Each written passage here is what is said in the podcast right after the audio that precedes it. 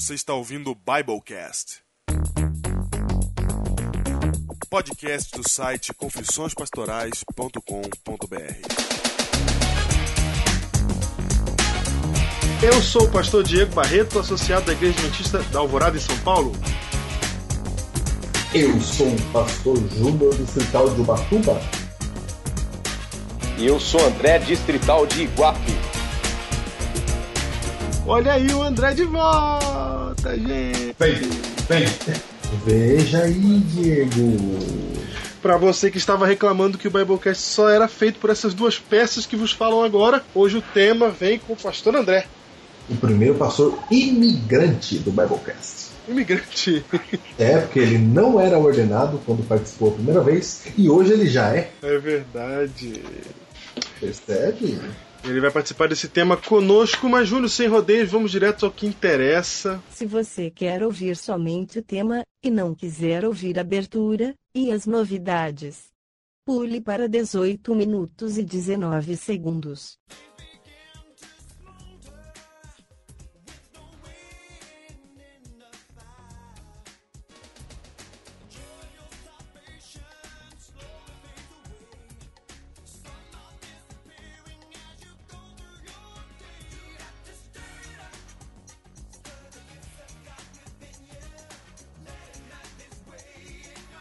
Vem.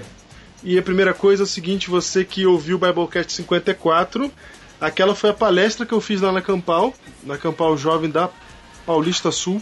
Então, você teve gente falando assim: ah, eu queria ter ido. Resolvido aí, ó. Tem até mais coisa no Biblecast do que na palestra, porque no Biblecast tem a participação do Júnior e algumas coisas que não deu tempo para falar lá. Obrigado. Certo? Obrigado. Muito bem. Júnior, quando eu tava fazendo a palestra, no final da palestra eu dizia que evangelismo pela internet dá certo. Uhum. E eu dou alguns exemplos do Biblecast. E aí mostro, falo de alguma, algumas histórias, eu dou alguns testemunhos que a gente viveu aqui no Biblecast, certo? Certo. Nesse último ano. Nesse último ano. Só que o mais legal de tudo, Júnior, foi terminar com o exemplo final de Bruno, porque Bruno estava na Campal. Estava lá o nosso primeiro batismo oficial, não é? E aí eu falava, Júnior, de gente que tá ouvindo o Biblecast, que tá divulgando. Lá, gente, o Jaime Júnior lá de Portugal, não citei seu nome, mas falei, temos ouvinte de Portugal, temos ouvintes no Japão e etc. Aí mostrei os números, né? Começamos com 12 downloads, hoje tem mais de 150 mil e etc. Mas o mais legal é quando eu falava assim, e na minha igreja batizou alguém que eu nunca divulguei meu Biblecast pra ele. Porque o Bruno Júnior, não sei se você sabe, a namorada dele, a Milene, é quem descobriu o Biblecast sozinha, fez o download e botou no celular dele. Ele não tinha quem tinha entrado no site. Foi por indicação. Olha aí. Então, o Bruno não é um download direto. Ele é um download de terceiros. Nem aparece nas estatísticas. Ele nem aparece em estatística, exatamente. E, e eu nunca falei na Igreja da Alvorada, e, e- e o fato de ter se batizado na Igreja da Alvorada, né? Lembrando aqui, mais uma vez, que esse batismo, a gente fica falando que é o primeiro batismo do Biblecast e tal, mas não quer dizer que a gente fez tudo, a gente deu estudos bíblicos pra ele, nada disso, viu? Ele teve estudos bíblicos com um amigo, e etc e tal. O Biblecast serviu pra ele tomar a decisão do batismo. Claro. Não, tá tudo explicado em João capítulo 4. Exatamente. Um planta, outro colhe. Exatamente. Outro colhe, outro planta, tudo é de Cristo. E aí, quando É eu. João capítulo 4 mesmo? Não sei. Confere você em casa aí. que ótimo! Notícia em primeira mão aqui, os pastores dando notícia teológica com confiabilidade. Isso. É isso mesmo, João 4. João 4. João 4, versículo 37. Está confirmado. E aí, Júnior, quando eu falava na palestra assim, mas o mais legal, gente, é que lá na minha igreja se batizou alguém influenciado, tomou sua decisão pelo Biblecast. Está aqui o Bruno. Bum. E o Bruno levantava, Júnior. Era a glória no céu e na terra. Ah, imagina. O povo começava a aplaudir. Todas as vezes que isso aconteceu, o povo começava a aplaudir, mas aquele aplauso, sabe, de Sei, o cara põe pra emoção, sabe? Que legal pra caramba. Então o, Bu- o, Júnior- o Bruno já chega testemunhando. Ah, Bruno firme, já chega chegando. O Bruno já chegou chegando, meu. Então foi legal pra caramba. Quem participou lá, é, viu esses momentos, quem era ouvinte do Biblecast, descobri ouvinte secreto, Júnior. Olha aí. Eu fui falando e teve um cara que foi falar comigo assim, rapaz, você começou a falar, eu pensei, eu acho, que- eu acho que é daquele site Confissões Pastorais. Olha aí. Pra- Ah, eu queria tanto conhecer mais ouvintes secretos, tem um monte de. E, o- e o legal, Júnior, é que a gente não usou o nosso ministério pra promover, foi tudo pela internet, né? Então acontecem essas disparidades, por exemplo, eu, che- eu chego e o pessoal não sabe que eu sou aquela voz que tá falando no programa. Porque mesmo a gente se identificando todas as vezes no começo, eu percebo que tem gente que não liga pra isso. Não, é um mantra. É um mantra, é. Tan, tan, tan, Faz da musiquinha. Ele, ele fica zen, ele não tá prestando atenção no que tá falando ali. Faz da musiquinha. Mas é legal, foi muito bom conhecer então, conheci é, o Anderson, lá de Pariquera-Sul, líder master jovem e professor de jiu-jitsu. Muito bem. Legal, legal. É isso aí. Vamos então, Júnior. Você tem algum recado, Júnior? Tem algum recado? Agora Eu é a tenho. hora. Agora é a hora. Tem, tem um recado.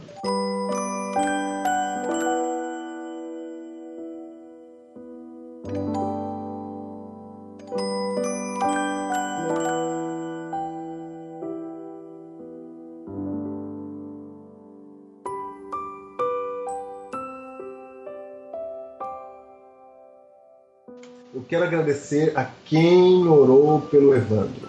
Nossa, é verdade. Sabe que lá no nosso Facebook lá temos a ideia surgiu semana passada de fazer um grupo de oração. E quem teve essa ideia já sabe, Deus já falou antes que acontecesse. Porque o Evandro, gente, ele morreu na segunda e viveu na terça. Chegou a notícia aqui, Diego, que eu talvez nunca mais visse o Evandro. Ó, o Evandro bateu o carro aí, não era ele que estava dirigindo, atropelaram um cavalo, o cavalo caiu em cima do Evandro e amassou a cara do Evandro. Não. Foi. Imagina você tá dormindo no carro, né? E de repente o que acontece? Não. De repente o que acontece, eu vou contar. Ele me falou hoje. Olha que legal, ele me falou, Diego. Você ligou pra ele? Eu liguei pra ele hoje. Legal. E aí, como é que foi? Hoje quer dizer quinta-feira. Isso. Ontem, no caso. Ontem, no caso. Isso. O Diego, é o seguinte. Na segunda, a previsão é que ele ia ficar em coma no mínimo sete dias e que Deus abençoe. No mínimo sete dias? É. E aí? Mas não foi o que aconteceu. Não, no outro dia, Evandro me contou o seguinte. Ah, Não, e ele me contando foi, foi surreal. E eu vou dizer pra você, nós oramos, o povo do Biblecast orou, a, a igreja lá da Alvorada, do Parque Alvorada orou, todo mundo orou. uhum. Deus decidiu atender. E é o seguinte, ele no outro dia acordou. Ah. Saiu do coma no outro dia. Ele disse que acordou arrancando os tubos da respiração artificial. Não, porque você imagina, se tá normal, você fecha o olho, de repente você acorda dois dias depois, sem saber que passou dois dias, cheio de tubo no corpo, né? Deve dar um desespero. Não, é. Aí ele arrancou tudo, dia. Ele falou, que isso, atrapalhando minha respiração? Que miséria é essa? E a enfermeira falou, que isso, calma, não tira, né? Aham. Os aparelhos, tudo. Ele falou, que aparelho, que é isso aqui, gente? Aí ela foi contando, perguntando quem é você. Falou, meu nome é Evandro, casado com quem? Pra ver se ele lembrava, entendeu? Ah, entendi. E ele tá firme. E aí, hoje, liguei pra esposa dele, como sempre faço, né? Falei, Aline, como é que tá o Evandro? Ela falou, vou te mostrar como é que tá. E passou o telefone pra ele. Ô, louco, e aí? Meu, ele era pra. Eu, ele falou assim, Júnior, eu ia morrer e nem sabia. Imagina você morrer e não sabeu? morreu e não sabeu. Morreu e não sabeu. Morreu e não sabeu, rapaz? Você- você- a próxima coisa que você, você fechou o olhinho dentro do carro dirigindo, a próxima coisa que você vai ouvir é Evandro, teu pai te chama. É, ele É amanhã da ressurreição. É isso. Meu Deus. Pensou? Então eu agradeço aí para os que oraram. Falei com o Evandro.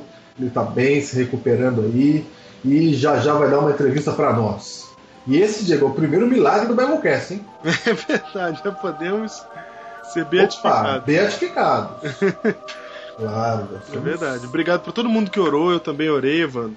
A gente ficou realmente com medo por causa das primeiras notícias que a gente recebeu, mas Deus é maior, como diz o povo. É isso mesmo. E e-mails, Diego. E-mails, vamos para os e-mails de hoje. Vamos lá. Você que está com saudade aí do Escolhi Ser Pastor, acabou a primeira temporada, Foi. só no próximo semestre que vamos ter agora, né? Não fique desoladinho, porque você tem o site do Escolha Ser Pastor. Sabia, Júnior, que existe o site do Escolha Ser Pastor? O site do Escolhi Ser Pastor. É. Escolhiserpastor.com.br Fácil, fácil demais. Eu nem sei se é pra eu estar divulgando isso, porque ninguém falou nada pra mim, mas já tá lá há muito tempo. Porque é o seguinte, no último Biblecast, os caras fizeram o season finale todo poderoso e falaram que deram presente pra gente, né? Hum, Compraram pra gente o CD de Ellen White lá, todos os inscritos e foi, tal. foi, foi, foi, Não foi? foi. Mas nós também demos um presente pra ele, Júnior. Você sabia disso? E qual foi esse presente? Nós pagamos. Você tem que me agradecer por esse nós depois. Nós pagamos um ano do domínio escolhiserpastor.com.br pra eles. Palmas. Na verdade, eles pagaram um ano do domínio e nós pagamos um ano pelo mapeamento do domínio deles. É um processo lá. Então a gente pagou pra poder ter o escolhiserpastor.com.br. E o site tá muito legal. Dá todo o poder o blog dos caras. E, vem, e Júnior, o último post que é sobre as pérolas da sala de aula. Ai, ai, ai, ai, ai, eu tô olhando aqui agora. Meu, tem umas pérolas que eles não colocaram no último episódio, que eles só escreveram. Você vai rachar de rir, meu. Legal pra caramba. Então, vale a pena acompanhar o blog do programa, do reality show do Biblecast Escolhi Ser Pastor. Vale muito a pena. Acompanhe lá e eu acho que durante esse parado, essa parte da, da comportagem eles vão dar um jeito de ir atualizando alguma coisa, dizendo como é que tá indo. Isso mesmo.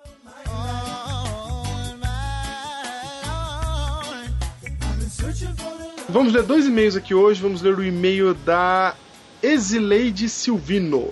Leia você, Diego. Eu vou ler porque é, era membro da minha igreja, Exileide, olha aqui, ó. É, olha aí. Olá, sou membro da Igreja Adventista da Alvorada. Na verdade, estou morando há três meses em Goiânia. Conheci pouco você, Pastor Diego. Assisti alguns sermões seus e confesso que fui com a sua cara. Ai, que Opa! aleluia. Me chamo, Aleluia, bom. me chamo Exileide Antunes, sou casada e tenho uma filha de um ano e seis meses. E resolvi mandar esse e-mail porque minha vontade sempre foi fazer um curso de teologia.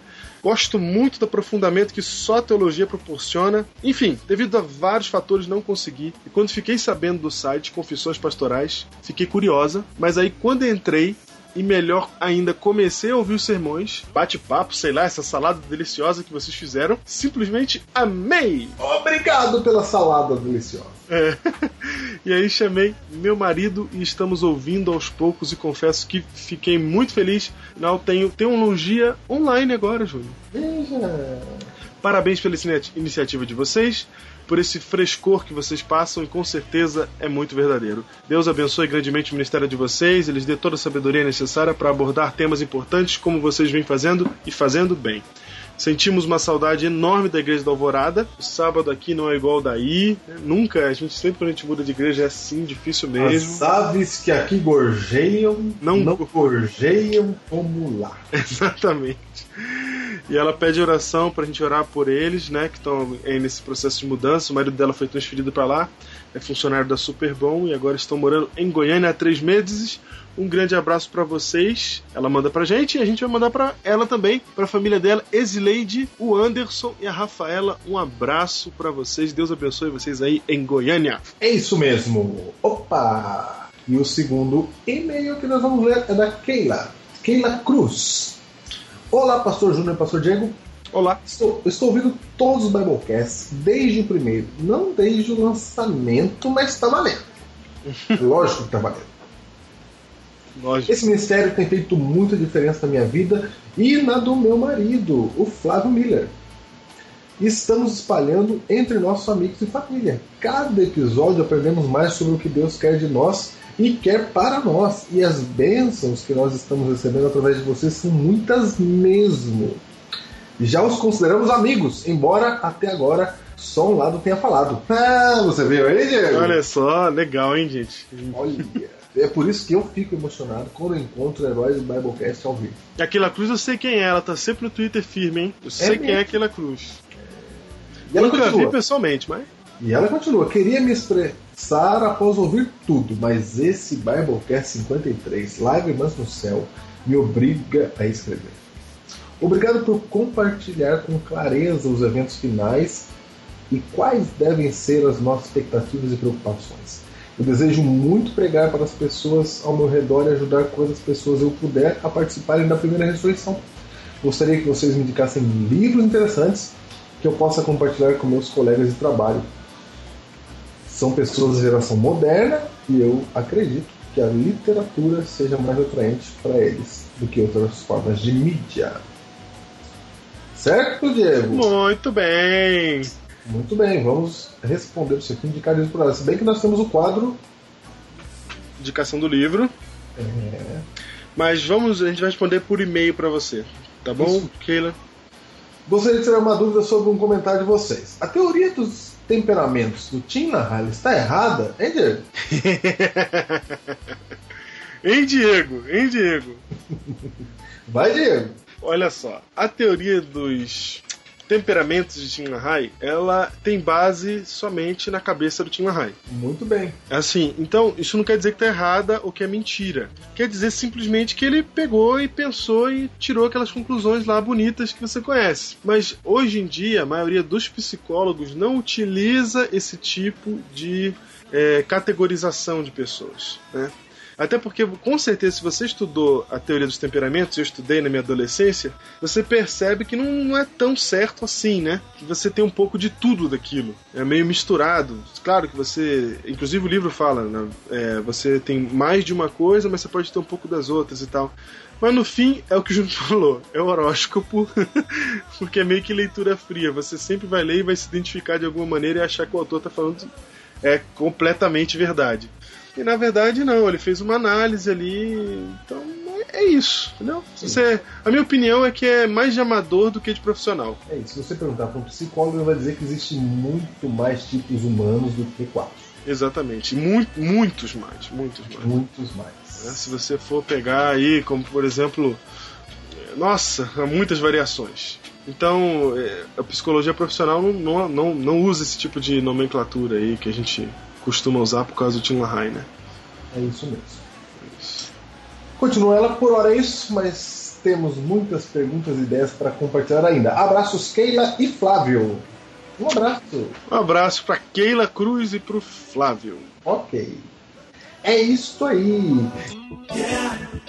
Diego, e o livro de hoje? O livro de hoje é este livro que está em minha mão aqui.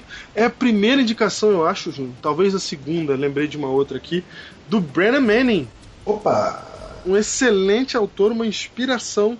Leia Brennan Manning, da editora Mundo Cristão, mas o nome do livro não é esse. O nome do autor, o nome do livro é O Impostor que Vive em Mim. Do que fala o livro, Diego? Ah, do impostor que vive em mim. Exatamente. Esse livro desmascara muito da nossa maneira de ver o cristianismo, né? E Aquele a nós negócio. mesmo, né? E a nós mesmos, exatamente. O jeito que a gente vê os outros e o jeito que a gente se vê, né? E aí a gente acaba descobrindo que dentro de cada um de nós há um impostor. Vale muito a pena. Editora Mundo Cristão, Brenna Manning. É isso.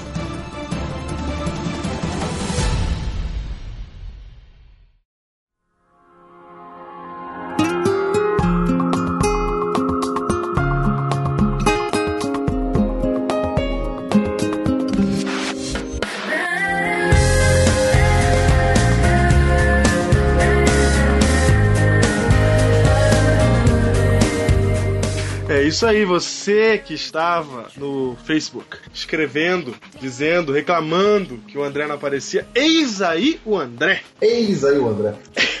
Eu queria, eu queria agradecer a, a, a amiga do Facebook, Uhum. porque eu estava me sentindo assim rejeitado mesmo. Ah, tá se sentindo rejeitado. Colocar de lado. Brincadeira, coisa nenhuma esse negócio aí. O pessoal é tudo parceirão. É uma loucura esse negócio aqui. Eles correm pra caramba pra gravar Biblecast e não dá pra convidar o povo de mesmo, porque é uma correria danada. E não, dá- não é sempre que dá certo, né? De, não é a falta de convidar, é convidar e não dá certo de gravar. Viu? É o seguinte, e tome, hein, André? Porque são 11 horas da noite. Tome, exatamente. E você vai viajar daqui a duas horas, né? Exatamente. Uma hora da manhã eu tenho que pegar meu carro e ir até a cidade vizinha para pegar um ônibus que sai às duas da madrugada para fazer um trabalho missionário numa cidade especial. certo. então vamos lá, gente. Biblecast número 55 com o título O Mundo Sem Lei.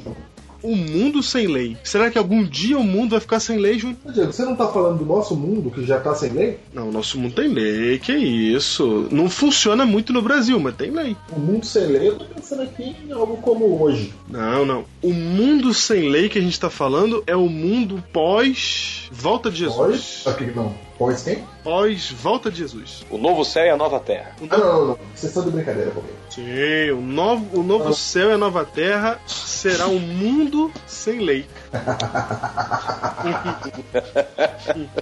Ai, que todos os adventistas se revirem no túmulo nesse momento agora. Olha, eu queria ver se o pastor Diego vai conseguir som de se revirar no túmulo. Ah, Põe aí, som de revirando. ah, tá, claro. Agora não é você que tá editando, aí põe som de revirar no túmulo. Ah, é fácil, Diego, é fácil. Eu vou pôr os caras do thriller aqui. É lógico, É verdade. gritando miolos. Ó, Música dos Ramones. Música dos Ramones. Música dos amores. Você quer trazer o. Não, lógico, pode pôr Ramones, porque abandonamos tudo que a gente crê mesmo.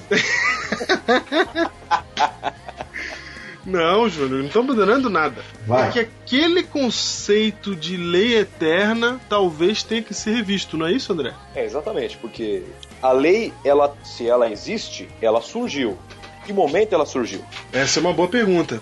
Na verdade, você que já acompanha o Biblecast, você já sabe muito bem para onde a gente está indo e da onde a gente vem, né? O pastor André comentou com a gente no Biblecast 52 Dois. sobre uma palestra que nós tivemos em- lá, lá em Foz do Iguaçu com o pastor George Knight, em que ele menci- mencionou que a lei não é eterna. E nós hoje vamos nos embrenhar nesse assunto, descobrir o que será que isso quer dizer.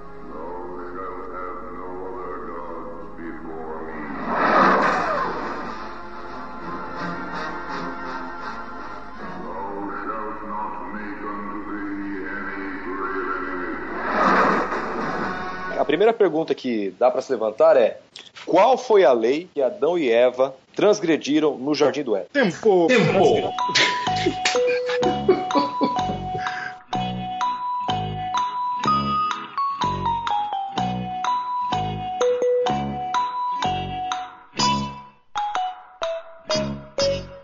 Qual foi a lei? Qual foi a lei que Adão e Eva transgrediu? Foi a lei do comer do fruto.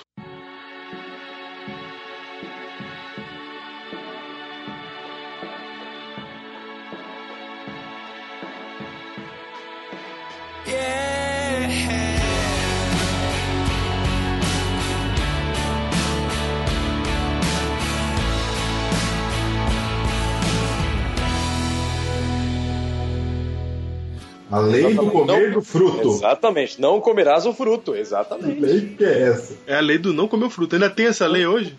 Essa lei existe hoje? Nossa, agora vocês já estão. Vocês estão firmes, hein?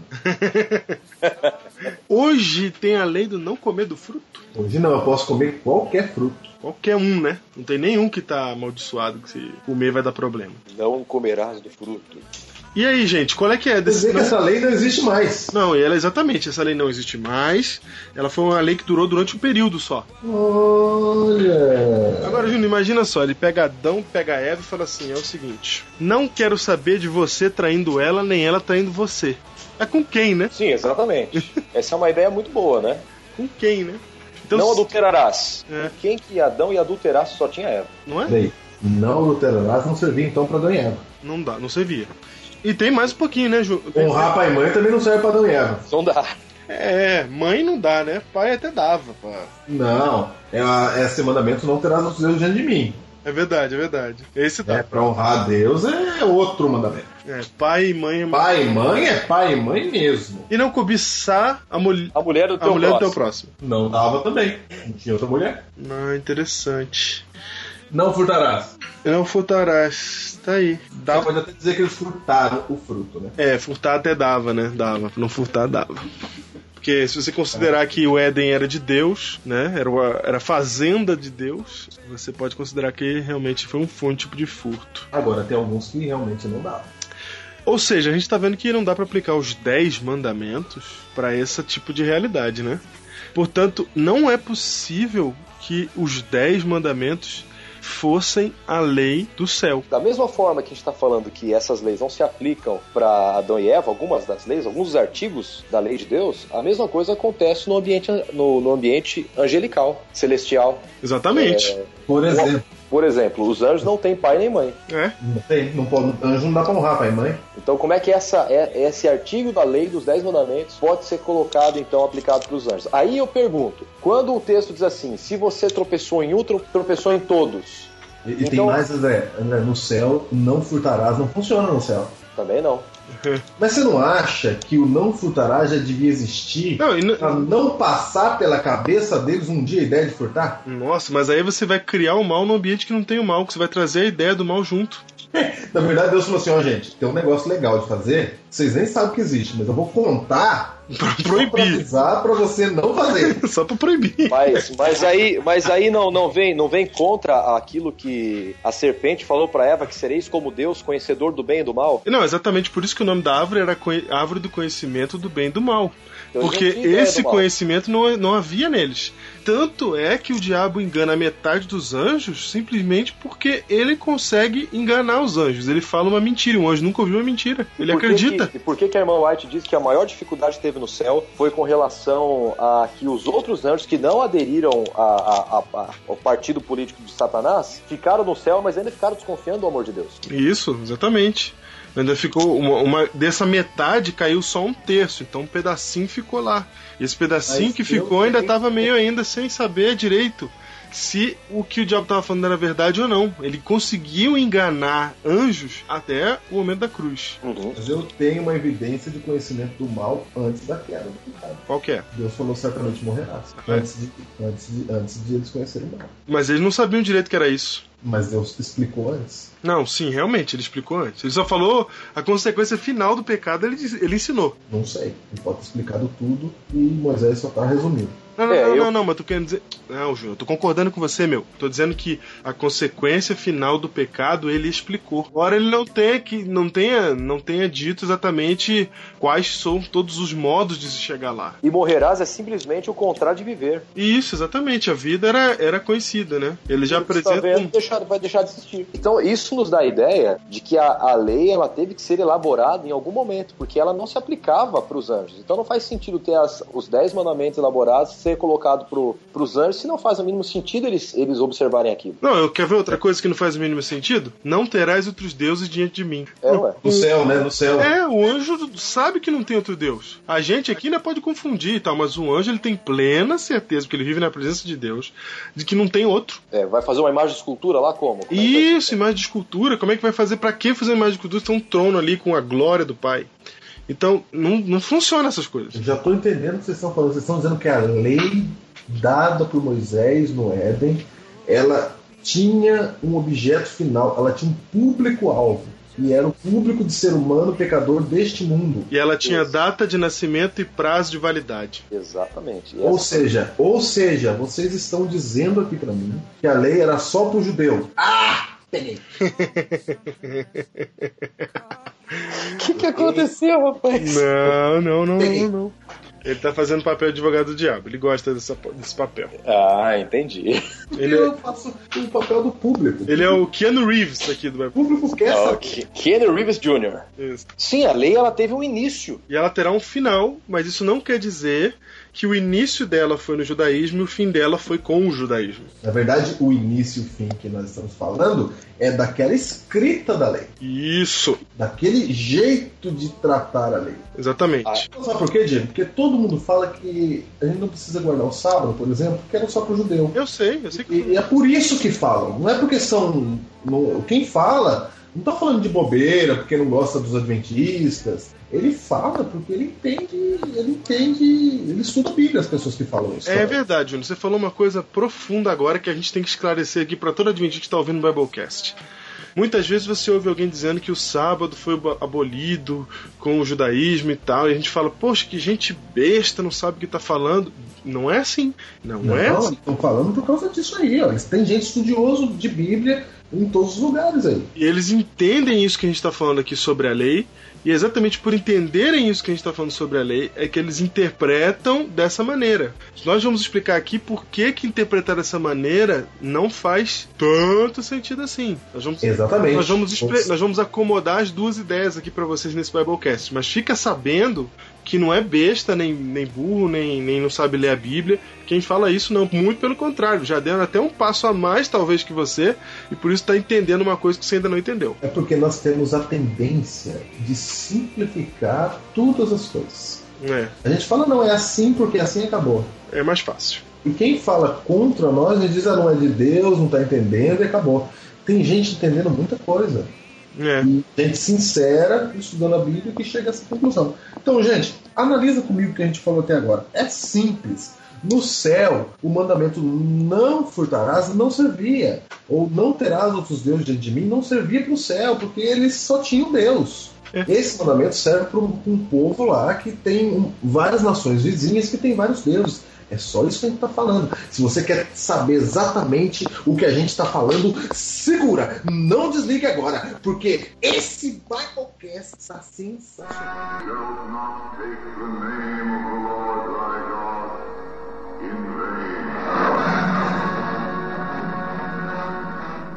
Remember the Sabbath day to keep it holy. Vai, André. Por exemplo, olha, vale a pena a gente pegar alguns textos bíblicos, como Salmo 119, verso 142, que diz assim: A tua justiça é justiça eterna, e a tua lei é a própria verdade. Ou seja, eternidade tem a ver com a justiça de Deus e não com a lei dele. Opa, muito bom isso aí, hein? A gente tem que esclarecer a diferença entre justiça e lei, porque a gente acha que por uma ser produto da outra, uma é a outra, né? Aham, exatamente. Porque a gente- até porque isso acontece muito porque a gente liga a lei dos Dez Mandamentos, a gente chama ela de lei o quê? Lei Moral. Lei moral, né? A gente chama Agora, ela de isso- lei moral. Isso liga ela diretamente à moral de Deus, o que faz parte a sua justiça. Então a gente pode pegar esse texto aí que diz que a, a justiça é eterna e sem querer querendo acabar aplicando pra lei. Então, eternidade tem a ver com justiça e não tem a ver com lei. É isso. Lê, lê- lê de novo, lê de novo. A tua justiça é justiça eterna e a tua lei é a própria verdade. Por que, que o salmista não juntou as duas ideias? A tua justiça e a tua lei são eternas e verdadeiras. Por que, que ele fez essa diferença? A tua justiça é eterna e a tua lei é a própria verdade. Por quê? Por quê? Por quê? Tempo.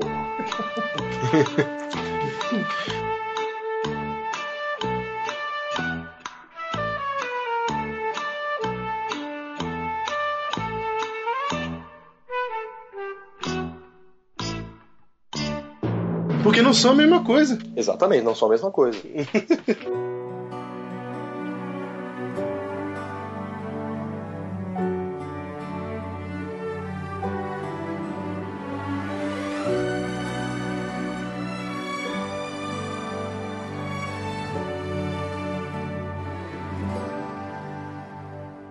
O bem que eu quero não faço, mas o mal que não quero já fiz.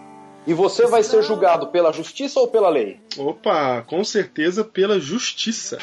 Porque é assim que diz o nosso amigo Abraão. Ele fala assim: por acaso não fará justiça ao Senhor de toda a terra? Mas a justiça não existe sem lei. Não existe sem lei e justiça. Agora é interessante o que diz Romanos capítulo 3, verso 20. Vai. Capítulo o quê? 3, verso 20. Aquele famoso texto. famoso texto. Visto que ninguém será justificado diante dele por obras da lei. Opa! Não são. Estamos falando de justiça e justificação. E a pergunta foi: nós vamos ser julgados pelo quê? Pela justiça ou pela, pela, pela lei? E diz: Mas agora sem lei se manifestou a justiça de que Deus testemunha pela lei e pelos profetas, diz o verso 21. Agora eu vou ler o 20. Visto que ninguém será justificado diante dele por obras da lei, em razão de que pela lei vem o pleno conhecimento do pecado. Ou seja, a lei me normatiza, ela me dá o senso de que eu estou agindo pelo lado certo ou pelo lado errado. Vamos analisar como é que ela nasceu, que aí a gente vai entender pra que que ela veio. Pega isso que o André acabou de falar e analisa o seguinte. A primeira, a primeira lei que Deus dá é a lei de Deuteronômio capítulo 6. Ama o Senhor teu Deus de todo o teu coração, com toda a tua força, com todo o seu entendimento. Na verdade, entendi, Shema. entendimento só surge lá na- nas palavras de Jesus, né? Mas ele fala com tudo, com tudo que você tem, toda a tua força. E aí, isso, isso é a lei, que é o Shema, que é o ouve, ó Israel, teu Deus é um só e, e- e ama ele de todo o teu coração. Isso é, é, o- é o resumo da lei na cabeça do judeu, na cabeça é, de qualquer um. Essa, essa é a mensagem bíblica a respeito é, do, do qual é o mandamento. Quando pergunta para Jesus qual que é o mandamento mais importante, ele simplesmente cita a Shema, que é um que é um mandamento que está, vamos dizer assim, fora do decálogo. Então ama o Senhor teu Deus de todo o teu coração e o teu próximo como a ti mesmo. Se você analisa o decálogo, você vai ver que o decálogo ele se divide dentro disso. Ama o Senhor teu Deus de todo o teu coração, mandamento 1, 2, 3 e 4, e ao teu próximo como a ti mesmo, 6, 7, 8, 9 e 10. Então, você vê que os 10 mandamentos eles estão é, divididos dentro desses dois escopos. Ama o Senhor teu Deus de todo o coração e o teu próximo como a ti mesmo. Se eu tirar o teu próximo como a ti mesmo, como está em Deuteronômio 6, só tá ama o Senhor teu Deus de todo o teu coração, dá na mesma. Porque se você ama o Senhor teu Deus de todo o teu coração, você não vai tratar os filhos do Deus que você ama de todo o seu coração de maneira injusta. Você não vai, de- você não vai deixar de amar aquele que é o teu irmão, que é filho do teu pai, etc e tal. Então, somente Deuteronômio 6, somente o Shema, ali você consegue resumir a toda a lei de Deus. Só que o povo não entendia. O povo daquela época não tinha tanto entendimento assim, e mesmo tendo entendimento, o entendimento que tinha, não era suficiente para compreender o que isso queria dizer. Foi mais ou menos assim: ó, tudo que vocês têm que fazer é amar o seu Deus de todo o coração. Mas como é que faz isso? O que, que é isso? O que quer dizer? Como que eu amo esse Deus? Como é que eu faço para amar esse Deus? Aí o povo não estava entendendo, então vamos explicar direitinho. Aí surgem os Dez Mandamentos, que são sim uma revelação do caráter, da moral de Deus, mas são na verdade uma explicação pormenorizada daquilo que deveria ser feito pelo povo para demonstrar esse amor por Deus. Então, esses Dez Mandamentos eles se aplicam a esse contexto. E essa necessidade foi acentuada porque a lei foi dada logo após a libertação do povo de Israel do cativeiro babilônico. Quando eles fazem aliança com Deus. Sim, exatamente. Então, tanto era, era necessário que depois que Moisés passou um tempo para pegar as. Cativeiro babilônico? Desculpa, cativeiro, cativeiro egípcio. miserável. Vai Que- quebrar um vidrinho aí que eu já senti. Já quebrou. Cati... Já quebrou. Cativeiro egípcio. E eu ia falar egípcio, eu me confundi com a Babilônia. Cativeiro egípcio. Moisés era do Egito, não era Babilônia. Cativeiro egípcio. Quando o povo saiu do cativeiro egípcio, Moisés foi buscar as tábuas da lei. Quando voltou, eles já estavam fazendo um, um Deus de ouro ali. Uhum. Então a noção de amor a Deus, de relacionamento com Deus, eh, do povo de Israel, do povo de Deus para com Deus, tinha sido totalmente deturpado, porque eles tiveram agora uma ideia filosófica de adoração totalmente contrária de relacionamento com Deus ou deuses, que era aquela situação, totalmente contrária da- do relacionamento que Deus estabeleceu para os seus filhos e ele. Uhum. Então havia necessidade de normatizar. Eu amo vocês, eu quero, e quero que essa devolutiva com relação a mim também seja amor. E o amor que eu espero com vocês, ele, ele é dicotomizado entre a me amar e amar o seu próximo. E eu vou te explicar como é que faz isso. E É, você- artigo 1, artigo 2. E você entende bem isso se você olhar pro- do ponto de vista de um pai, né? Você vai falar pro seu filho fazer e não fazer um monte de coisa quando ele é criança. É um monte de sim e não pro seu, pro seu filho, mas não é porque você é, quer dar regras pra ele. É porque você o ama e quer que ele viva bem, então você vai normatizar o que ele tem que fazer para que ele possa ser educado e quando crescer, não tenha mais que viver na sombra daquelas leis, mas ele saiba já que decisão tomar e saiba e sabe como te amar. Então, por exemplo, você fala pro seu filho, não não pode é, subir no banquinho da cozinha. Aí não pode subir no banquinho da cozinha. Aquilo é válido naquele contexto do teu filho. Por que, que você falou para ele não subir no banquinho da cozinha? Porque você o ama. Então você normatiza a vida do teu filho. O povo de Israel era uma criança, eles não sabiam de nada. Os caras eram escravos, passaram 400 anos sendo escravos. Não sabiam de nada. Deus estava pegando eles na mão ali e começando a criar um povo que até hoje é um dos mais ricos e bem-sucedidos do mundo. É, essa lei foi dada com esse objetivo. Só que o ser humano tem uma capacidade, e eu creio que ela é instigada pelo diabo, de desvirtuar as verdades de Deus. Aquilo que era para ser uma bênção para as pessoas acaba se, um- se tornando um problema. Então a lei que era para ser uma bênção para o povo e trazer um relacionamento mais próximo com Deus começou a ser totalmente colocado da forma contrária. Então o povo tinha um relacionamento com Deus burocrático. Uhum. De, de, de lei mesmo. Eu me relaciono porque tem uma lei, é a mesma coisa. Eu tô andando com meu carro, eu tô com pressa. Eu só vou andar a 80 por hora se tiver um radar eletrônico. Se não tiver, eu vou andar a 110. Uhum. Então eu não tô preocupado com, com a lei, tô preocupado com a multa, aquilo que vai me ferir. É, eu não tô preocupado com o próximo que pode estar Sim, que vai atravessando a atravessar a rua. rua. que, não, eu, eu tô preocupado se vai, vai me lesar ou não. Então a lei que era para estabelecer um relacionamento, uma conexão entre criador e adorador, se tornou uma coisa totalmente contrária. Agora, o que eu acho interessante é que, por exemplo, você já deve ter visto fotos é, de, de salvação, de salvar o povo, assim, o povo perdido numa terra escura, sabe esses quadros pintados? Uhum. E aí do outro lado, Jesus, a nova terra. E ali há o abismo Uhum. o pecado fez, né? Aí naquele abismo ali, eu nunca vi nenhum pintor, e com a graça do Senhor, nunca nenhum pintor fez essa, essa barbaridade, eu nunca vi aquela ponte ser os Dez Mandamentos. É verdade. Eu também nunca vi, não. O qual é a ponte que liga o abismo? É cruz. Então, aí que começa aí o caminho. Então, o problema, só para colocar algumas coisas aqui, é, a gente fala sobre exclusão de lei. Foi a lei, a lei moral não é excluída, mas a lei cerimonial é excluída. Então, eu acho que a, a questão que nós temos que entender da lei não é se a lei A ou a lei B foi excluída, é a forma que a lei existe para que ela serve o relacionamento que eu tenho com ela. O objetivo dela para a vida do cristão, para a Já vida do filho de entendi. Deus. Eu tô quietinho aqui, mas agora eu vou falar. Porque é o seguinte, o que vocês estão falando é muito importante o que vocês estão falando. Na verdade, tinha só uma lei. Deus falou assim, ó, Deus é amor. Acabou. Acabou. Essa era a lei. Acabou. Só que como o ser humano tem dificuldade em entender isso, Por causa do pecado. aí ele falou, e aí ele falou, vou explicar pra vocês. É amor a Deus e amor ao próximo. Mas como amor a Deus e como amor ao próximo? Isso, o ser humano ela é, ela é din das ideias. Então tá bom, amor a Deus é não terás os deuses diante de mim, não farás imagem de escultura. Tô colocando no seu contexto, no seu aí, ser humano, entendeu? Deus, como se Deus estivesse falando. Uhum. É, não tomarás seu santo nome em vão e lembra-te do dia de sábado para santificar. Com relação ao próximo, honra teu pai e tua mãe, não mata, não adultera, não rouba, não mente, não vai cobiçar coisa do próximo. É isso. É isso.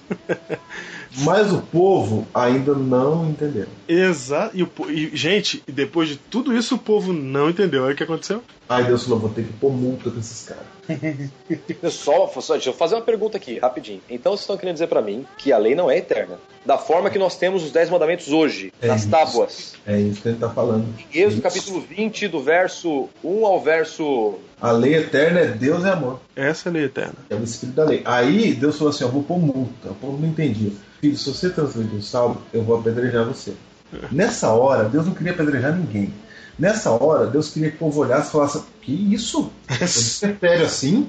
Não, para tudo. Para tudo. Deus, quando escolheu o apedrejamento, escolheu uma pena de morte lá na época lá deles que eles né, conheciam. Tanto que alguns perguntam, Adventistas, por que você não apedreja o filho desobediente? Porque a letra da lei realmente não é eterna, mas o espírito da lei é. Então veja só. Aí, quando o, o povo apedrejou a primeira pessoa, era para o povo olhar e falar assim: não, para tudo, a gente não vai apedrejar mais ninguém. A gente não vai apedrejar mais ninguém, porque é terrível esse negócio de apedrejar, é uma morte bárbara, a gente não vai fazer isso. A gente nunca mais, a gente vai olhar para Deus e perguntar: Deus, por que, que o senhor está tão preocupado com o saldo assim? Não, explica para nós, porque tem que apedrejar, porque senão o povo não entende. Só que deu errado. O povo falou: é, vamos apedrejar mesmo! Inclusive, eu conheço uns três que tem que apedrejar. Agora que acaba essa palhaçada! Vamos apedrejar! Aí Deus falou, não tá dando certo. Aí Deus manda escrever todo o Antigo Testamento, pra ver se funciona. Que é chamado de a lei. É, prometendo pra ver o que vem o Messias, etc. Não dá, o povo não entende. Você sabe, Júnior, que a- Aí, a- de- o- os cinco livros da Bíblia são chamados de a lei, né? É a Torá. A Torá. não digo, daí quando o povo não entende, Deus fala assim, não dá, eu vou ter que ir lá. É isso Eu mesmo. vou ter que ir lá. Aí Cristo vem e ele é a lei encarnada. Aí ele vem aqui na frente do ser humano e ele ama as pessoas. E isso ele fala, eu vim pra revelar quem é o Pai. Isso, aí, aí é escrito o Novo Testamento. Tá um monte de coisa escrita para você entender só uma coisa: Deus é amor. Era o que ele queria ensinar. Mas como a cabeça dura do homem pecador não entende, ele foi desenrolando a explicação. E os dez mandamentos, como temos escrito no Monte Sinai, é Deus desenrolando a ideia de que Deus é amor. Você sabe que a gente até mencionou é, uma das provas, uma das evidências disso que o Júnior está falando, naquele Biblecast que o André também participou de Ruth, que a gente mostra que há duas leis de Deus em, em, em conflito, e a lei que prevalece é a lei que ama. É, exatamente, lei do amor.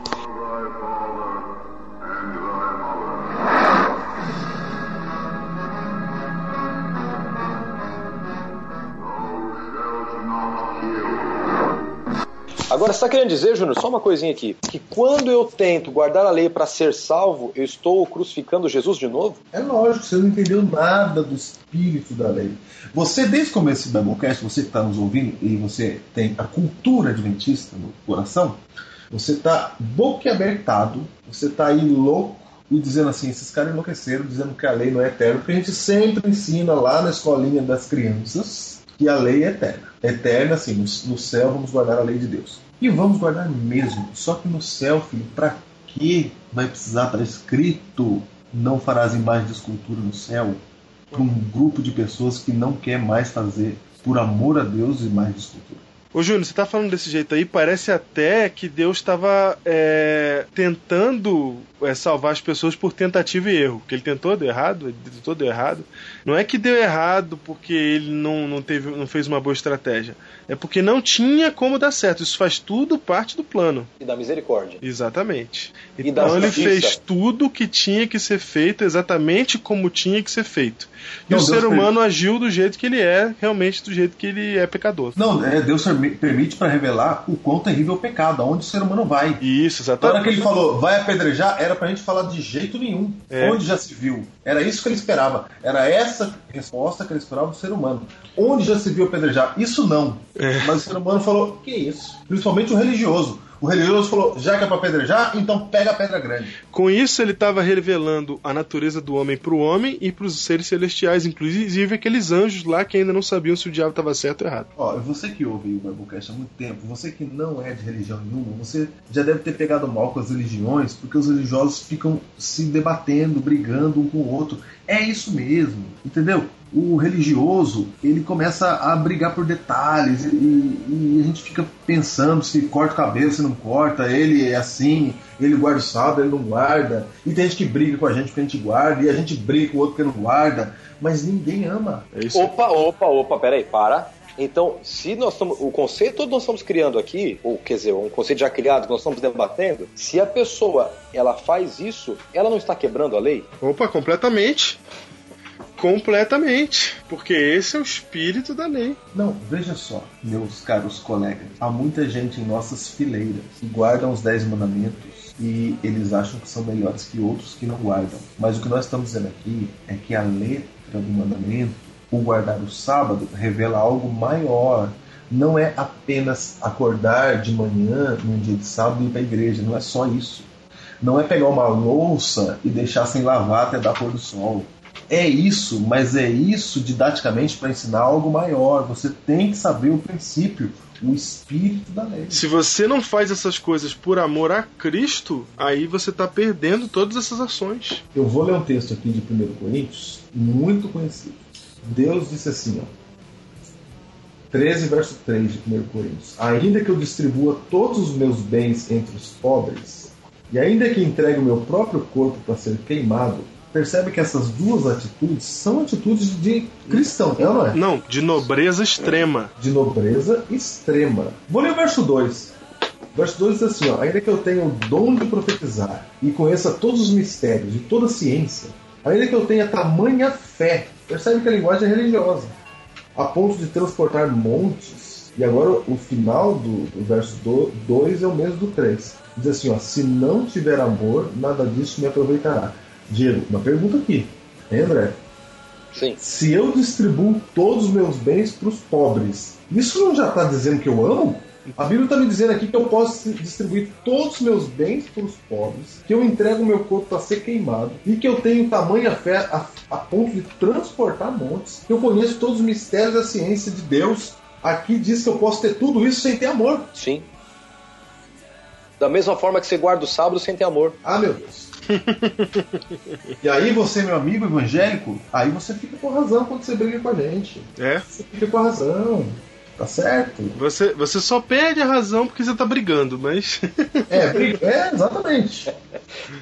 Agora, olha que interessante. Deixa eu colocar uma coisa aqui que. Só conceituando de novo. Então, lei não é eterna, mas justiça é eterna. O amor é eterno. Apocalipse capítulo 14, verso 6, diz que uma outra coisa é eterna. E que nós temos que viver, falar e pregar isso. O evangelho. O que é o evangelho? Boa nova. A boa notícia. Isso. O evangelho se traduz em Cristo. Sim, ele Então, é. isso é eterno, é isso que nós temos que viver, é isso que nós temos que nos esmerar em nos espelhar. A nossa vida tem que ser uma vida em conformidade ao Evangelho, às boas novas, a, a em conformidade com Cristo.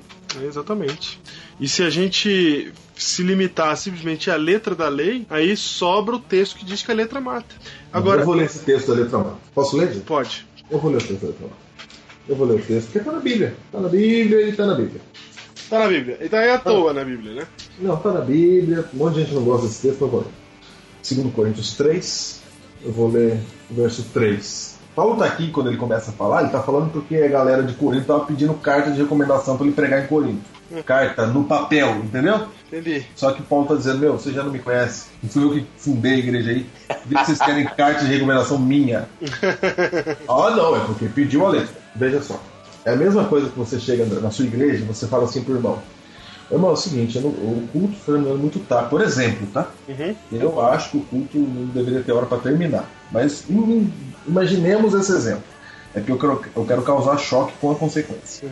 Você chega pro irmão e fala, irmão, tá terminando muito tarde culto, as pessoas têm que ir embora, porque elas pegam um ônibus, né? E aqui é um bairro afastado, né?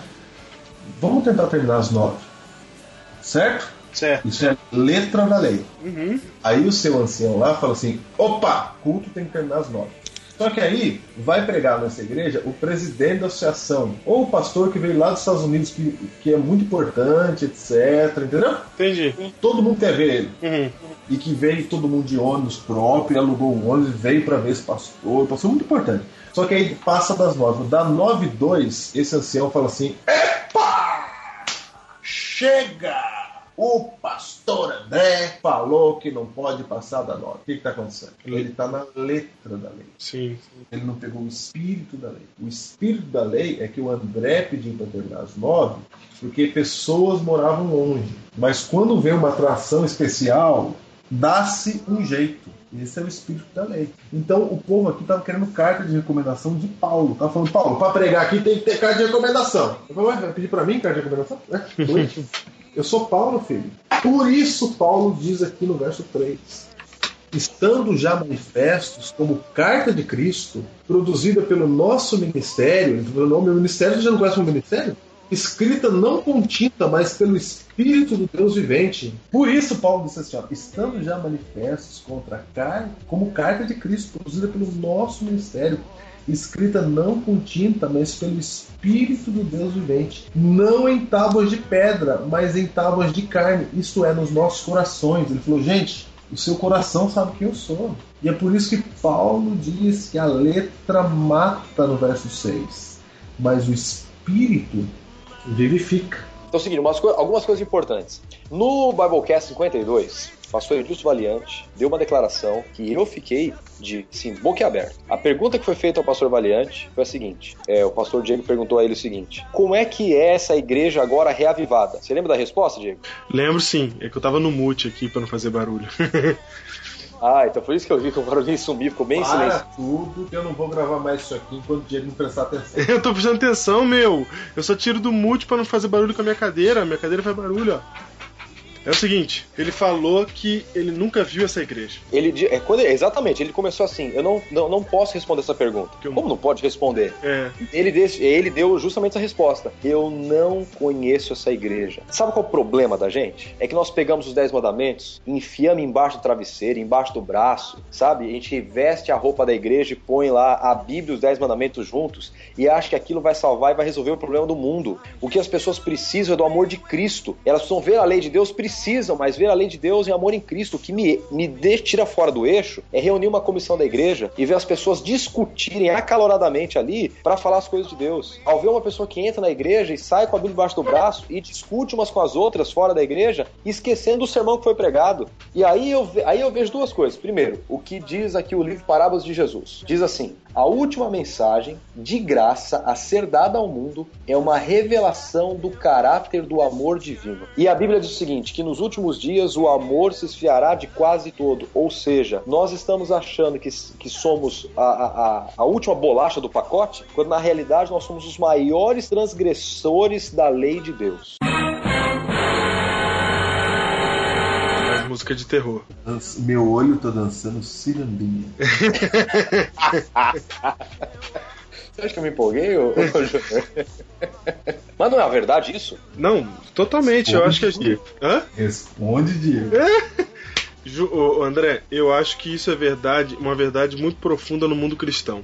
O que acontece em qualquer religião, incluindo a adventista, é que a gente pode transformar a nossa religação com Deus, nossa religião, nosso relacionamento com Ele em um conjunto de regras e um sistema de coisas. E quando a gente faz isso, a gente perde o foco do que realmente importa, que é o nosso relacionamento com Deus. Isso é religião. Então, sim, eu concordo plenamente com o que você falou, porque eu acho que dentro da igreja isso acontece muito. As pessoas transformam a religião num conjunto de regras e vivem esse conjunto de regras. Isso faz com que elas não vivam a religião verdadeira. Isso faz com que elas não é, cumpram a lei, que é o amor, e tentem viver uma lei de burocrática, uma lei que tenta cumprir o que Deus pediu, mas nem sabe por que Deus pediu aquelas coisas. Isso. E aí fica cumprindo a tal da regrinha. Vou dar um exemplo aqui, ó. Quando a lei de trânsito fala para nós que tem que usar cinto de segurança, se não toma multa, tá certo? Isso é letra da lei. Use o cinto, senão você vai ser multado. Só que qual é o espírito da lei? O espírito da lei é porque se você bater, o espírito da lei é sempre o amor. Nesse caso aqui, estou usando esse exemplo, né, para definir. O espírito da lei é que se você bater e tiver com cinto de segurança, a chance de sobrevivência é muito maior. Então a lei está querendo te salvar, certo? Certo. A lei está querendo te salvar. Mas a letra da lei é use cinto de segurança. É só a letra ali. Tem gente guardando os 10 mandamentos, ele guarda a letra da lei. Quando ele, por exemplo, guarda o sábado, ele pensa que é só isso. Não, eu não posso pegar na louça. Não, eu não posso pegar em dinheiro. Não, eu não posso, não posso, entendeu? Aham. Mas ele não entende o espírito por trás da lei, por que ela foi dada, para que, que serve, o que, Deus quer fazer com ela. E aí a gente comete erro de ambos os lados. Você tem nós, eu não posso falar assim claramente, já que eles estão falando assim, nem vamos falar. Temos nós de um lado tentando, muita gente, quando eu falo nós, membros, tá? Sim. Nunca igreja, instituição, que a instituição não prega isso. Membros. Temos nossos membros tentando ensinar para as pessoas a letra da lei. Por exemplo, a pessoa para se tornar adventista em alguns lugares, aí vão olhar para a pessoa e falar assim, ó, ah, vamos ver se a roupa tá boa, vamos ver, né? Vamos ver se a joia, o uso de joia ali é a questão, vamos ver como é que tá. Ah, tá certo, tá pronto, pode se tornar membro da- do corpo de Cristo. É, é exterior a análise, é pela letra. Ninguém pergunta, ah, essa pessoa ama o próximo, essa pessoa é uma pessoa amável, que perdoa. Isso ninguém quer saber porque isso é mais difícil. A letra é mais fácil. Então, de um lado, tem um grupo tentando ensinar a letra da lei. E se você é evangélico, meu amigo me ouvindo, essa pessoa está errada, viu? Ela está ensinando errado. Você não julga a igreja adventista pelos membros, porque não faremos isso com igreja nenhuma, porque não pode ser assim. Do outro lado, você tem erros de outras denominações também, né, entendendo os Dez Mandamentos como a letra lá de Moisés, e fala: não, a- o amor é o que vale. Então a gente não pode guardar a letra. A letra também é importante. Isso, era isso que eu queria entrar, porque agora a gente que a gente falou todos esses detalhes de que a lei não é eterna, que ela tem data de fabricação e data de validade. Aí a gente agora tem que esclarecer o seguinte: a lei vai durar até quando? Até aonde essa lei vai durar e quais são as bases bíblicas para dizer isso?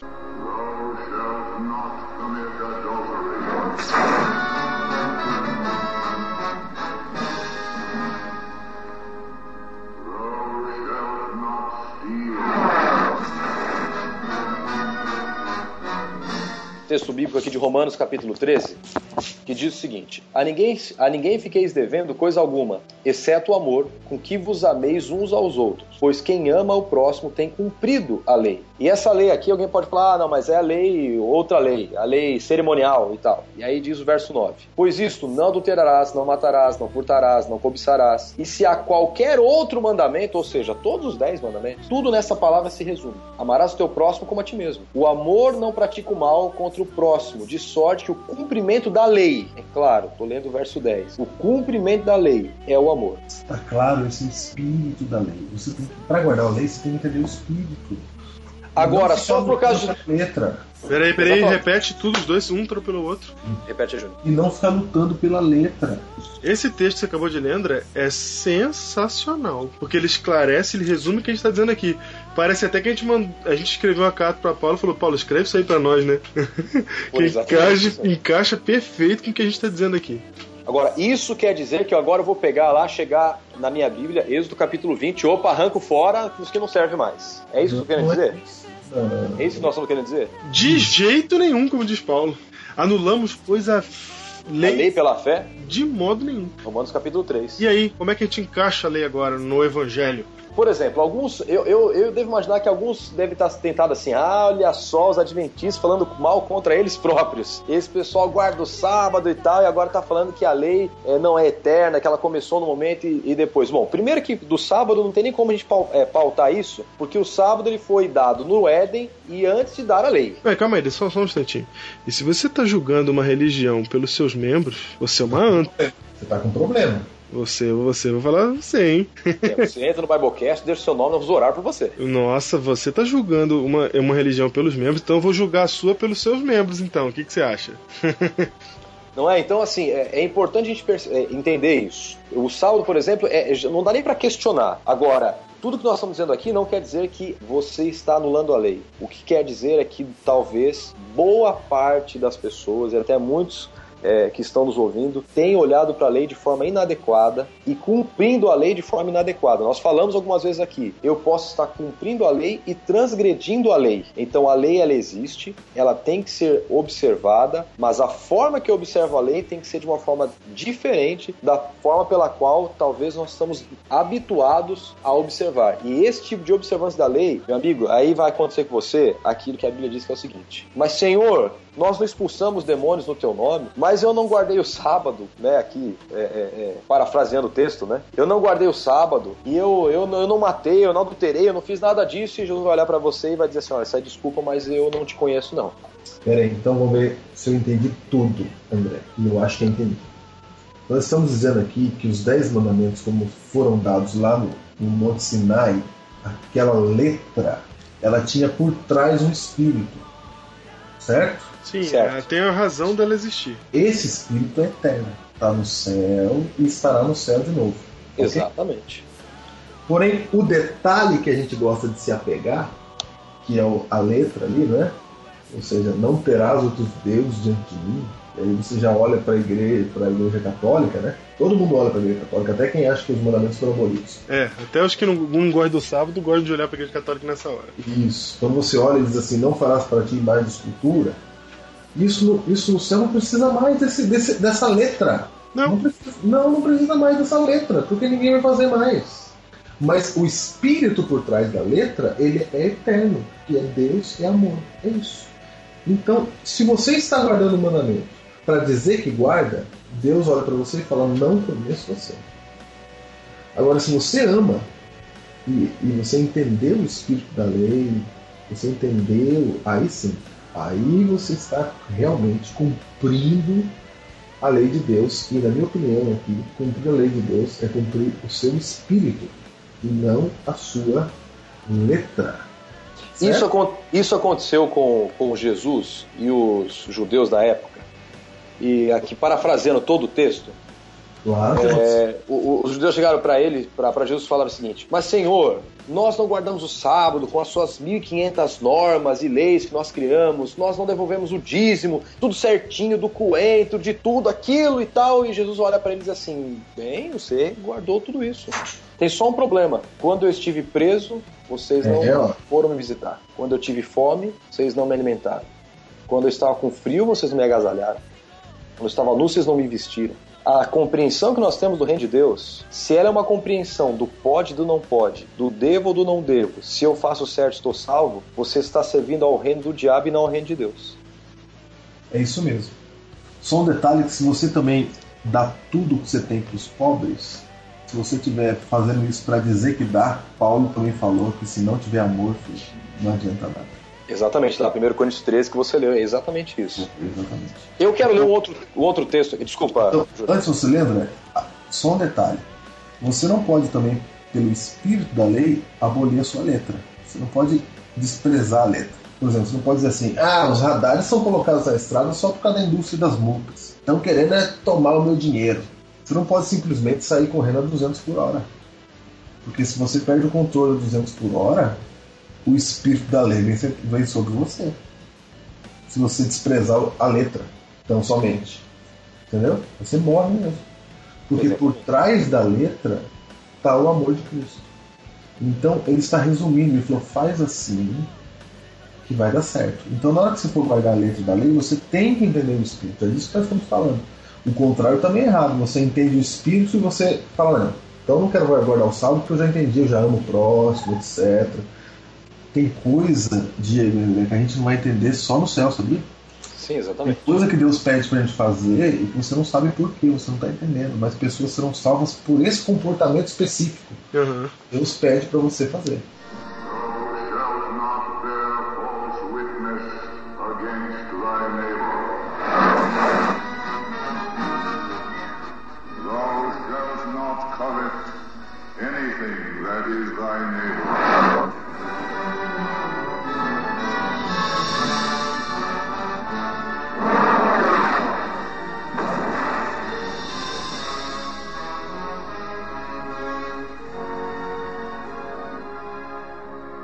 Deuteronômio capítulo 11 diz o seguinte, verso 13 e verso 14: Se diligentemente obedecerdes aos meus mandamentos, que hoje vos ordeno, e aí o mandamento é o seguinte: de amar o Senhor vosso Deus, e de o servir de todo o vosso coração e de toda a sua alma, darei as chuvas da vossa terra ao seu tempo, as primeiras e as últimas, para recolhais o vosso cereal, o vosso vinho e o vosso azeite. O que eu, que eu, eu quero salientar aqui nesse texto, deixar bem assim frisadinho, é que agora você não vai olhar para a lei de Deus e falar assim: beleza, eu só queria ouvir na minha vida que a lei não é eterna e acabou, não vou mais guardar sábado, não vou, acabou, vou viver minha vida e deixa a vida me levar, ou a vida leva eu. Porque esse é um dos argumentos para não guardar o sábado. Não, não, guarda- não é que a lei foi dada só para os, só para os judeus e só no tempo, só lá através de Moisés e só para os judeus. Nós estamos dizendo que a letra do jeito que está realmente foi. Agora, o que eu quero que você entenda é o seguinte: ao você olhar para a lei de Deus, você entenda que há um Deus que te ama e por isso ele deixou a lei. E quando você guardar a lei de Deus, você não guarde a lei porque você quer ser salvo, mas você guarde a lei de Deus porque você já foi salvo. Porque Cristo nos amou primeiro, porque ele te amou primeiro. E aí você vai entender uma coisa.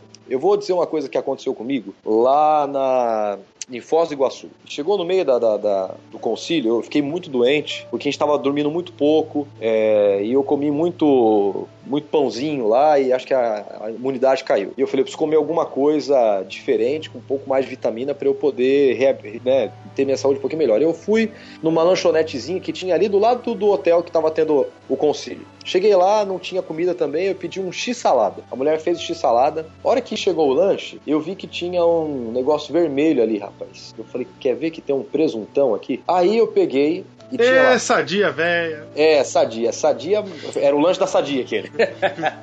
Aí tinha lá um, um hambúrguer, um queijo e dentre o, dois queijos tava uma fatia de presunto. Eu tirei aquele queijo com presunto, coloquei do lado e comecei a comer o meu lanche sem o presunto. né? Uma voz veio na minha mente: Por que, que você não come presunto? Pare e pensa bem. Você tá sozinho aqui, não tem nenhum amigo pastor seu por perto, não tem nenhum membro da sua igreja, só tá você e o seu lanche aqui, mais ninguém E o presunto. e o presuntão ali. Por que você não come? A pergunta era essa. Por quê? Me dá um argumento. Porque dizer pra mim que tá na lei, me desculpa.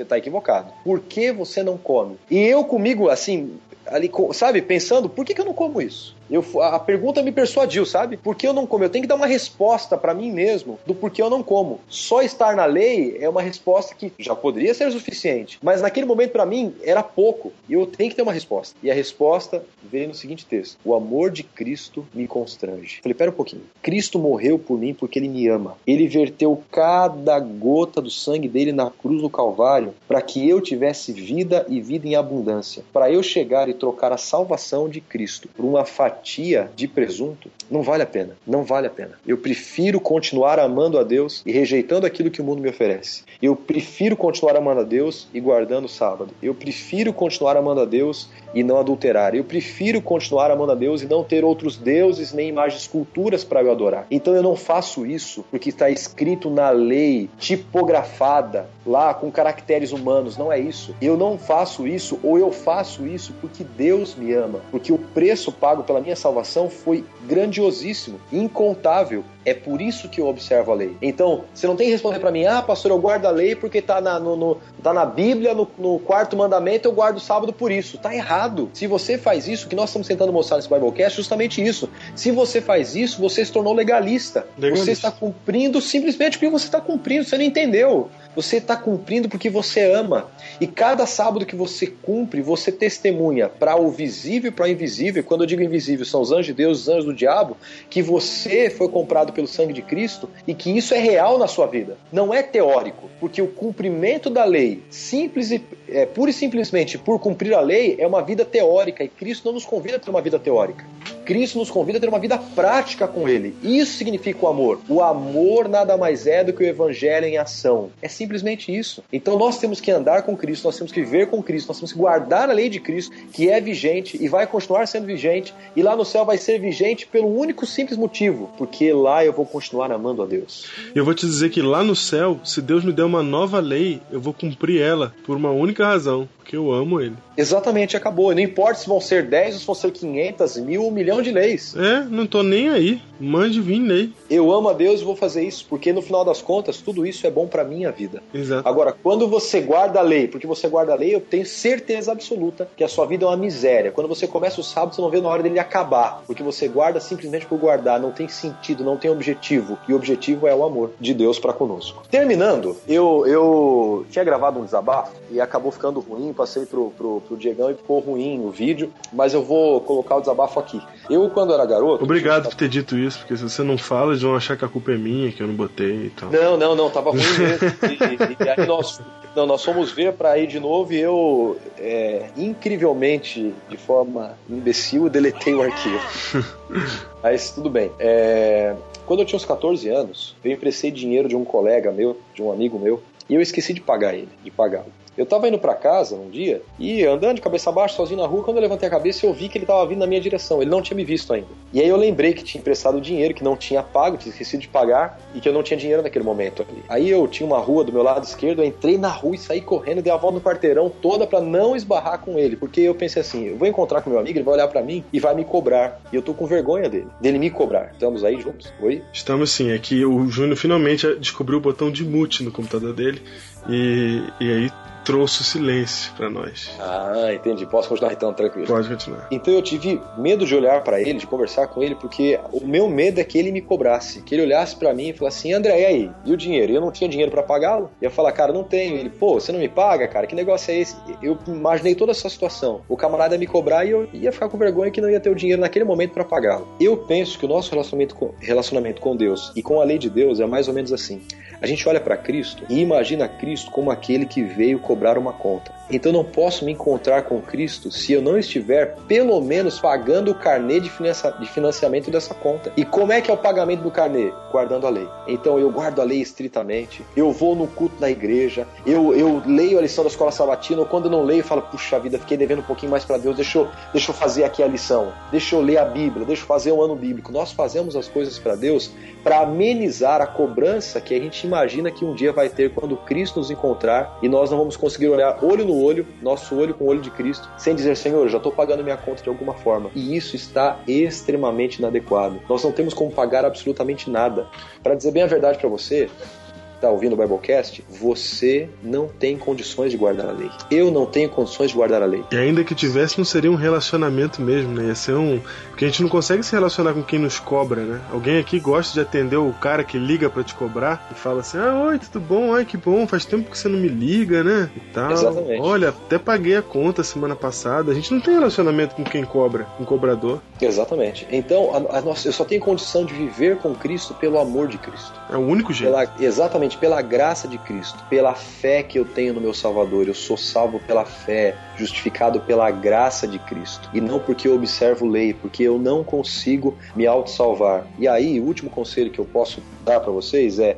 Deixe o Espírito Santo de Deus matar o seu eu, a sua natureza de servir, de fazer, de executar, e deixe ele colocar a natureza de ser um servo de Deus, de andar com Deus assim como Enoque andou. Você acha que Enoque estava preocupado? Ai, agora o sábado, é, é- o sábado dá às, às, deze- às 17 horas e 51 minutos, e 52 minutos eu não terminei de fazer as coisas para guardar o sábado, Deus vai mandar um raio na minha cabeça. Enoque não tinha essa preocupação. O sábado para ele era prazeroso, porque ele estava com Deus, que é o dono do sábado, o criador do sábado. Então, a gente tem que entender esse tipo de coisa. E se eu posso dar um conselho para você, deixa o Espírito Santo crucificar.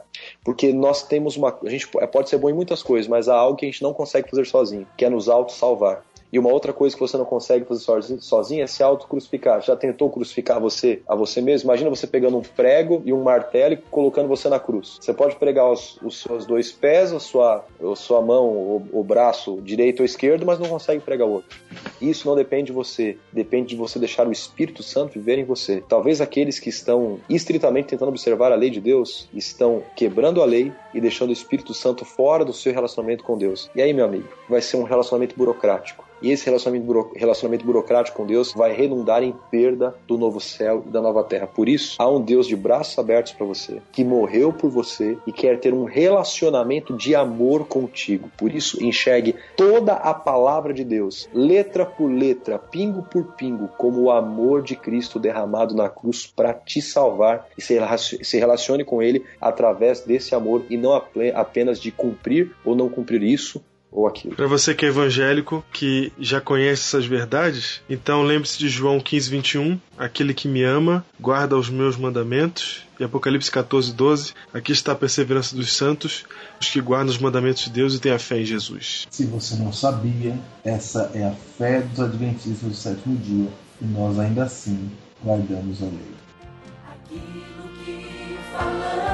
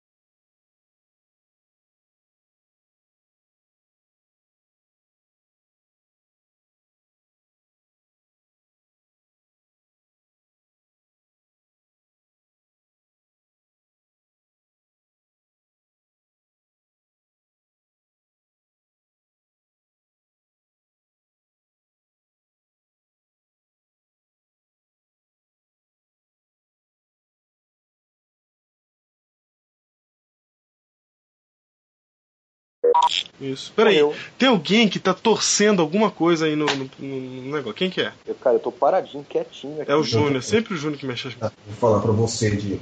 Tem alguém que faz assim, ó. Girando um negócio. Aí, ó. Eu tô girando. Tá girando agora? Cara, talvez seja um microfone que tá pegando aqui na minha jaqueta, desculpa. Ah.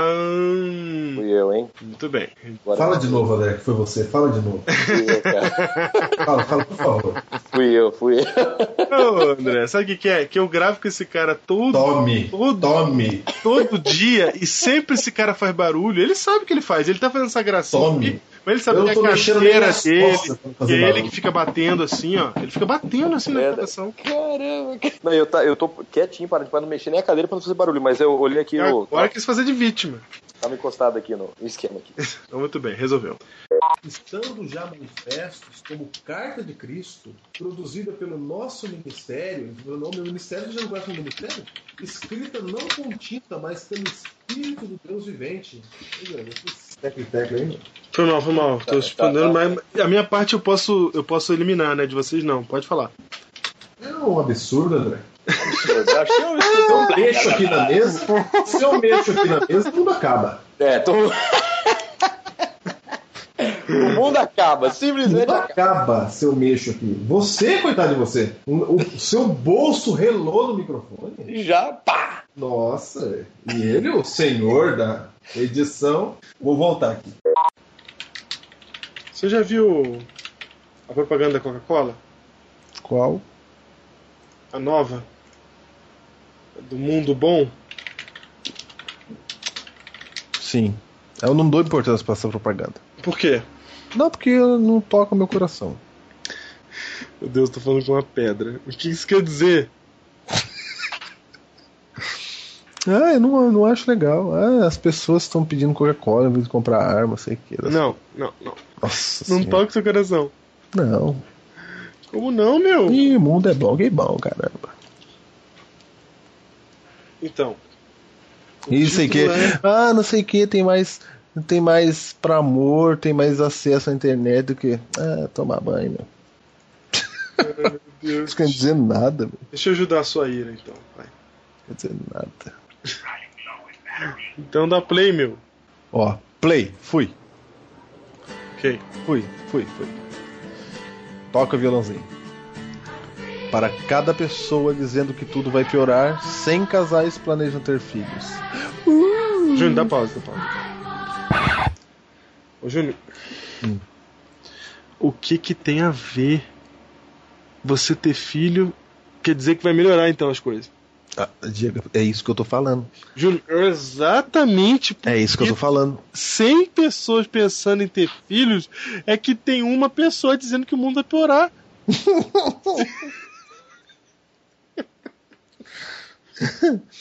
Ah, eu vou te falar. Quer ver? Vamos lá. Dá, dá play, dá play. Dá play. Play. Para cada corrupto, existem 8 mil doadores de sangue. Que bosta tem a ver o corrupção com a doação de sangue, Diego? Pra quanto, cada quantos corruptos? Pra cada um.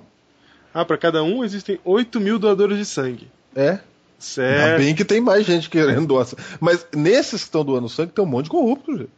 Não, não. Não é porque você doa sangue que você não é corrupto. Não, não. O cara que doa sangue, ele não mente, ele não trai a mulher, É, não ele, é. não, ele não pisa nos outros, ele não rouba ninguém, entendeu? Cara, eu vou falar um negócio pra você, Diego. Desde a primeira vez que eu vi esse comercial, eu tô nesse espírito. Hum. Por isso que eu falei que não toca. Bateu e voltou na minha cabeça. Mas a pior é a seguinte, vai, vai. Vai. Não, vai. Play. Enquanto alguns destroem o meio ambiente, 98 das latinhas de alumínio já são recicladas no Brasil. Tudo bem, até. Hã? Vai, para, vai. Para, para. Quer dizer que se eu conseguir, Júnior, reciclar 100% das latinhas de alumínio no Brasil, eu vou salvar o meio ambiente. Salva? É isso? É isso. Isso é uma boa notícia mesmo. Nossa, você tá. Vamos lá, vamos lá. Vai. E canta, criançada. Criança. cada tanque fabricado no mundo, ó, É. são feitos entre nome bicho de pelúcia. Imagina essa guerra. Ô, Júnior, Júnior. Imagina essa guerra de bichinho de pelúcia. Ô, Júnior, Júnior, Júnior, olha só. o, o, o vídeo se baseia em. É, é, como é que a gente- eu esqueci a palavra que certinha, mas são o- os opostos, certo? Uhum. Eu dou, eu apresento pra você um- uma coisa, Paradoxos. os pa- Paradoxos. isso, os paradoxos, certo? Então eu apresento pra você uma coisa ruim e digo que para cada coisa ruim igual a essa, há coisas boas acontecendo contra aquela, por exemplo, É. o meio ambiente, as latinhas sendo recicladas, Latinhas, certo? isso. Não, no meio ambiente até combinou. Até combinou pelo menos, foi a única que eu consigo Sim. citar que É a combinou. única. Qual que era a outra mesmo? Eu até esqueci. Ah, a outra era do, do, do que doa sangue, corrupto e doa sangue. Isso. Você, E, e depois o- os que acham que as coisas vão piorar e os que tem, querem ter filho. É ter filho. Isso. Aí vem um que diz assim, ó, pra cada tanque fabricado no mundo, que é bem pouquinho porque eles são caros, né? Não, claro, você acha que. Vê como é barato. Qual que vende mais? Tanque ou bicho pelúcia? E tanque não é Fiat Uno que você fabrica também pra todo mundo popular, né? Não, você, lógico. Lógico que vão ter Por que, que tem pouco tanque, gente? Por quê? Por que será que tem mais bichinho de pelúcia do que tanque?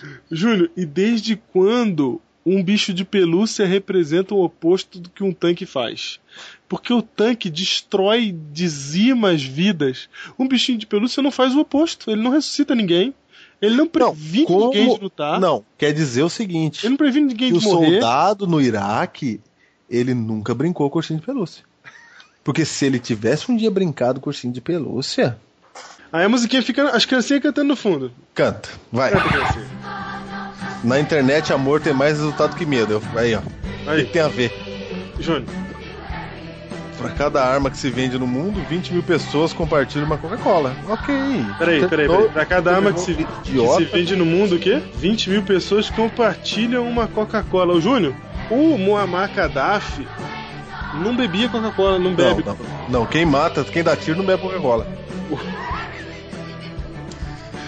Ai meu Deus, o Muhammad Atta que guiou o, o avião até o World Trade Center. Ah, eu vou ter que colocar isso aqui em algum lugar. Eu vou ter que colocar esses, esses comentários em algum lugar. Alguém vai ter que ler isso que você tá falando. Quer dizer que 20 mil pessoas compartilhando uma Coca-Cola é um símbolo de que esse é um mundo melhor e é um símbolo daquilo que se opõe a cada arma que se vende no mundo. Quer dizer que o Gaddafi não bebe Coca-Cola. Não, não. Hitler não bebia Coca-Cola. Esses caras, Júnior, portando armas aí, eles não, ninguém bebem. bebe Coca-Cola. Não bebem. Porque se bebesse, não tava nesse. Não faz sentido, né? O cara que usa a arma beber a Coca-Cola mata a ideia de compartilhar. É, não. Porque eles estão falando, não, os caras compartilham. Afinal de contas, eles têm um coração bom. Eles compartilham a Coca-Cola. Tá certo que com a outra mão eles estão fuzilando a cabeça do iraquiano. Mas. Vai, Diego, vamos gravar um Não Faz Sentido comercial da Coca-Cola. Júnior. Fica essa musiquinha das crianças no fundo. É. Oh, meu Deus do céu. Aí existem. Não, Júnior, agora, agora chutou pra barraca. Pra finalizar, existem razões pra acreditar. Os bons são a maioria. Hum. Júnior, agora eu vou dormir em paz. Nossa senhora, os bons são a maioria, porque eles estão bebendo Coca-Cola. 131 mil ursinhos de pelúcia em, pra cada tanque. Nossa. Não, o cara que faz ursinho de pelúcia, ele fala assim, ó, puxa, eu vou dar isso pra uma criança carente. É por isso que eu tô fazendo ursinho de pelúcia, porque eu vou ver o sorriso da criança. Você acha que Eu acho que o cara tá confundindo ursinhos de pelúcia com os ursinhos carinhosos que tentavam salvar o mundo. É, não. Se fosse Meu, o, 131 produ... mil. o, pro- o produtor de ursinho de pelúcia não tá nem aí com, quem... com as crianças. Né? Não, ele pensa que ele tá realmente resolvendo o problema. Não tá nem aí, Diego. Ele não quer saber de criança. Júnior, Júnior. E aí ele vem e me diz o fim, no final de tudo que os bons são a maioria, Júnior. Ai, eu vou te falar, viu? Júnior, se os bons são a maioria, Júnior, por que é Que o mundo tá assim. Por que é que ele teve que fazer esse comercial, Júnior, se os bons são a maioria? Por quê, Diego? Por quê? Por quê, Diego? Porque esse desgraçado quer vender Coca-Cola. É só por isso. É só por isso. Essa musiquinha, essas crianças cantando, Júnior, é só pro miserável ganhar mais dinheiro. e vender Coca-Cola. Chega só pro Mané vender Coca-Cola. Meu Deus do céu. Com esse pensamento, Boa boa noite.